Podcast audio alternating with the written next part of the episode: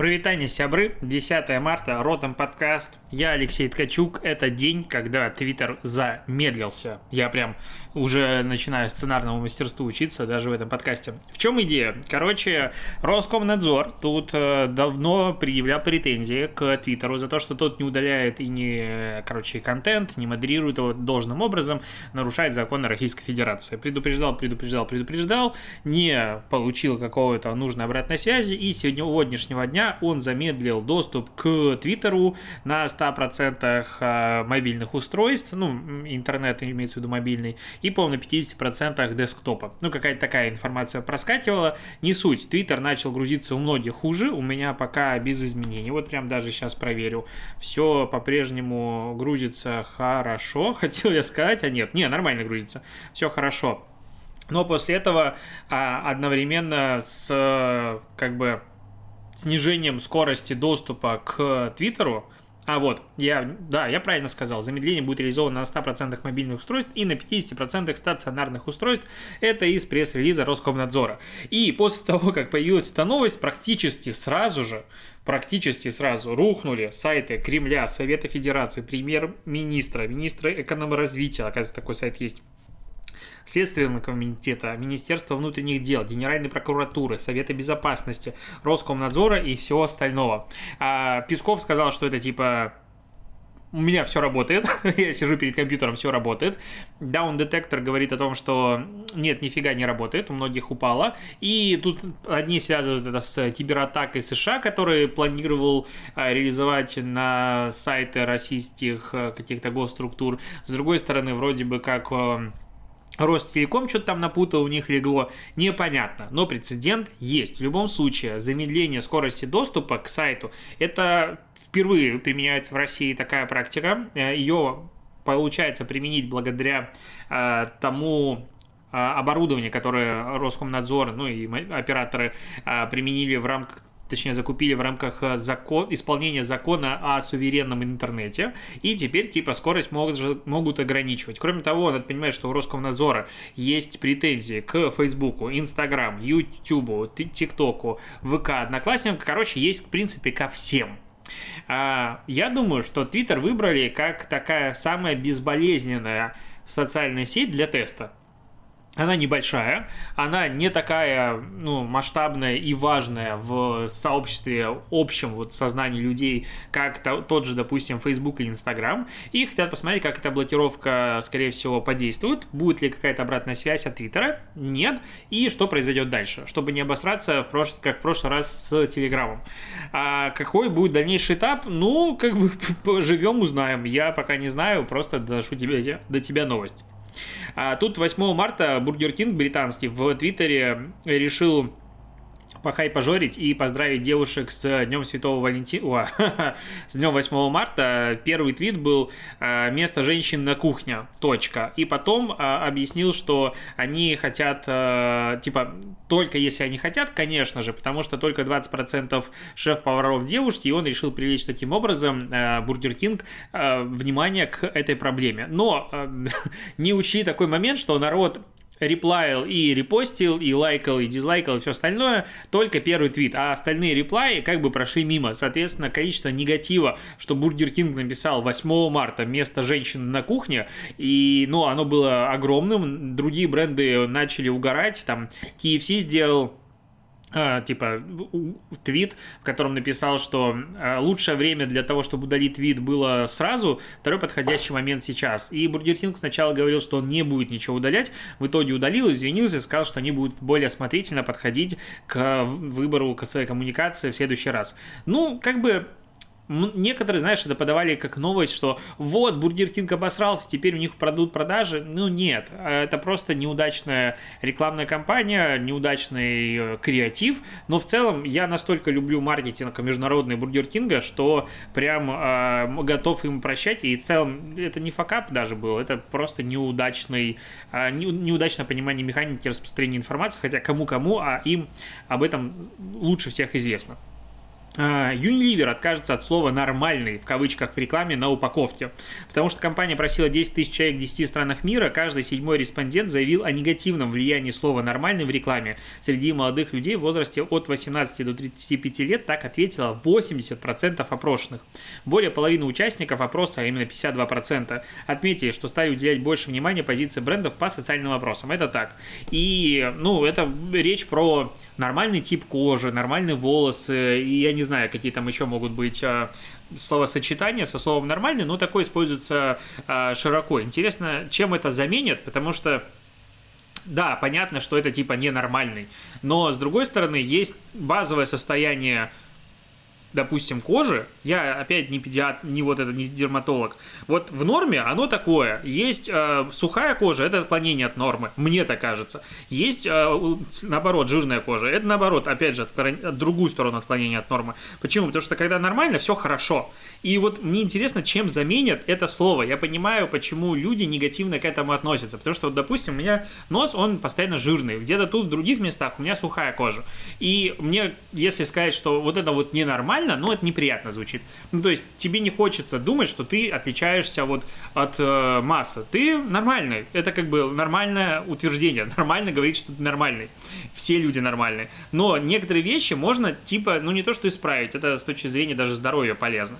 И вот как это будут, чем заменять, для копирайтеров, мне кажется, будет стоять не самая простая задача, особенно на разных языках. Но вообще, опять же, блин, подумать, что такая новость могла появиться 10 лет назад, ты сказали бы, вы что, сбредили? Сейчас она меня не удивляет. И наоборот, я думаю, ну да, ну это же логичный шаг и круто.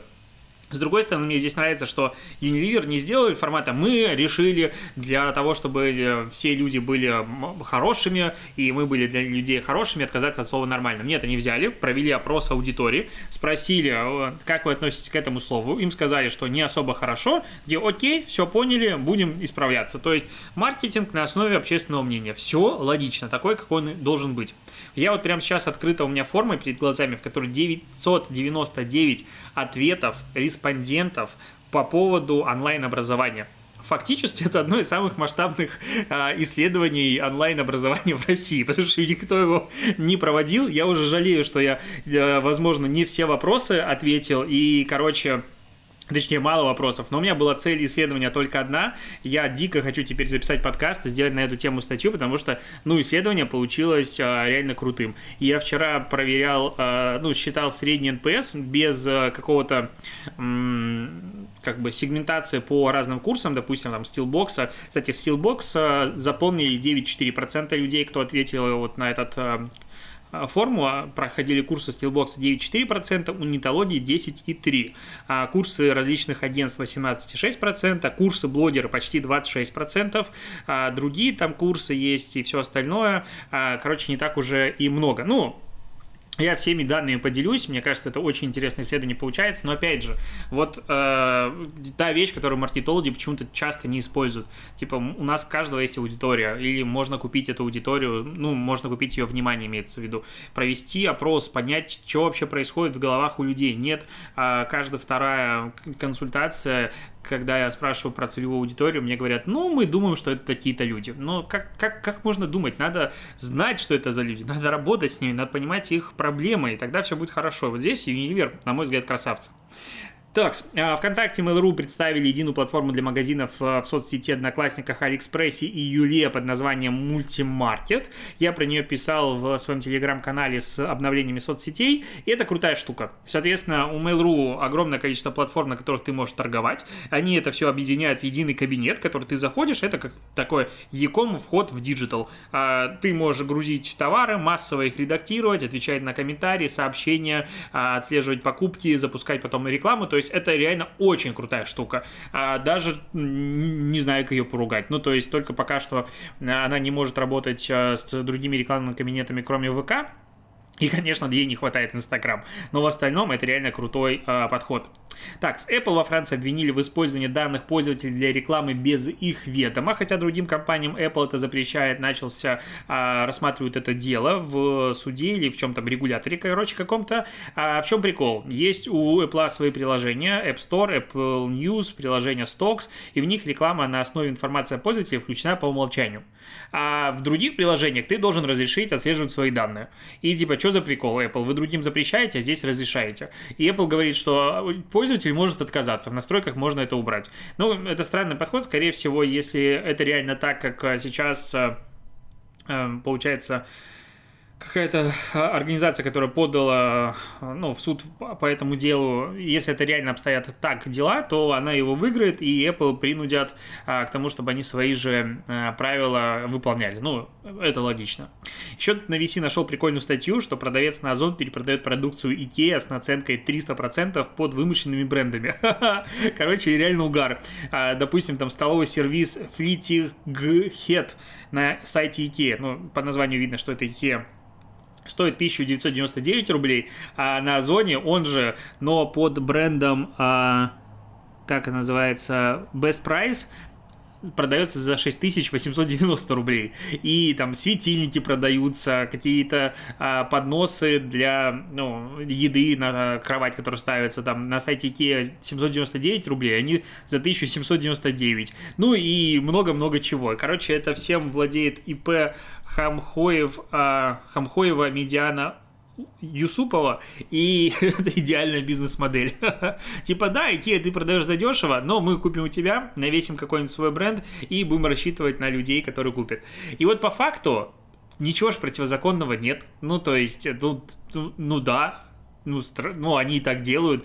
И, наверное, даже предъявить за это нечего. Ну, потому что а, тогда будут, а, тогда можно закрыть все шоурумы, которые передают, перепродают что-то с Алиэкспресса. Да и в целом, если мы посмотрим на торговлю, это всегда ты берешь чужой и перепродаешь со своей наценкой на удобном платформе для пользователя, в удобном, не знаю, способе оплаты и все остальное. Ну, как кейс, конечно, интересно. Просто я не ожидал, что Икею можно перепродавать в несколько раз дороже, причем с, не с придуманным каким-то брендом формата, это норвежская закаленная сталь, которая там а, что-то, что-то, что-то там, и вот из этого получается наш светильник. То есть нет какой-то а, именно бренда, там бренды под названием Best Price, Price, лучшая цена, там скидки каждый день и вот все остальное. Ну, это, это странно. А, так, Марк Цукерберг тут э, в подкасте The Information рассказывал про будущее VR-устройств и говорит, что они сейчас работают над технологией отслеживания глаз и выражения лица, и благодаря ей смогут создать более реалистичный аватар для общения. И как бы их идея что вот эти VR-очки, ты, по сути, их можешь э, на себя нацепить и переместиться в какое-то, не знаю, виртуальное пространство, где ты можешь провести как бы ну, виртуальное собрание, и будешь видеть других людей, не будет видеть тебя, и все будет находиться в каком-то интересном месте. То есть, по сути, телепортация. Вот к этому они идут. А он также поговорил по поводу а, нейролинка, который Илон Маск разрабатывает, ну, его компания, там, где тебе в темечко условно делают дырочку, вставляют туда а, чип, и таким образом мозг связывается с нейроинтерфейсом, и ты можешь общаться с компьютером. Ну, то есть, это пока идут разработки тестируют типа на свиньях. А он говорит, что не думает, что люди массово будут прям свердить себе мозг, а я вот думаю, что Неплохо, наверное, такая идея. ну, это, конечно же, в первую очередь направлено на людей тяжелобольных, э, а у которых инвалидность, они не могут, допустим, двигаться, и им такая, конечно, развитие технологий очень и очень клево. А, кроме того, Facebook начал тестировать в Индии сервис вертикальных видео Reels, в этом пишет VC. Э, Короче, а, в чем идея? В Индии Reels запущены у Инстаграма давно, а теперь они добавляют Reels в Facebook. И, короче, теперь э, все меньше и меньше меньше становится этого разного между Фейсбуком и Инстаграмом. Они буквально сближают этот продукт, и у них теперь будет, по сути, единый даже формат контента, который будет публиковаться сквозным образом. И это странно, и понятно, что таким образом Facebook пытается себя омолодить за счет более интересной аудитории из Инстаграм. То, кстати, в комментариях кто-то писал мне а, на YouTube, что, дескать, Инстаграм уже умирает, он никому не интересен, молодежь уходит на другие платформы, но это типичный бред а, не маркетолога, ну, точнее, человек, который не считает себя маркетологом или считает, но не, не является. А, как бы я считаю, что всегда вот такие вот, типа, молодежь уходит из Инстаграма, надо смотреть на аналитику. А аналитика о чем говорит? Есть ли какие-то данные реально, что демографически а, потребление Инстаграма у молодежи снижается, а, допустим, там, ТикТок увеличивается? ТикТок растет, но это не мешает Инстаграму точно так же расти и привлекать к себе огромное количество аудитории. Да, есть разные платформы, но, опять же, я, я уверен, что Инста и Facebook будут существовать достаточно долго, и ничего им, как говорится, не будет. Фух, вот так я быстро проговорил таратория тебе все новости, потому что решил начать укладываться в подкастах в 15 минут, и в этот раз я успел. Спасибо тебе, что дослушиваешь подкаст. Сегодня вышел чуть позже. Я ценю тебя и просто лайк, сердечко за все отзывы в Apple подкастах, которые были написаны за последнее время. Я расцвел и появился второй стимул писать подкаст дальше, потому что он, оказывается, важный и нужный для многих. На этом точно все. Услышимся с тобой завтра. Покеда.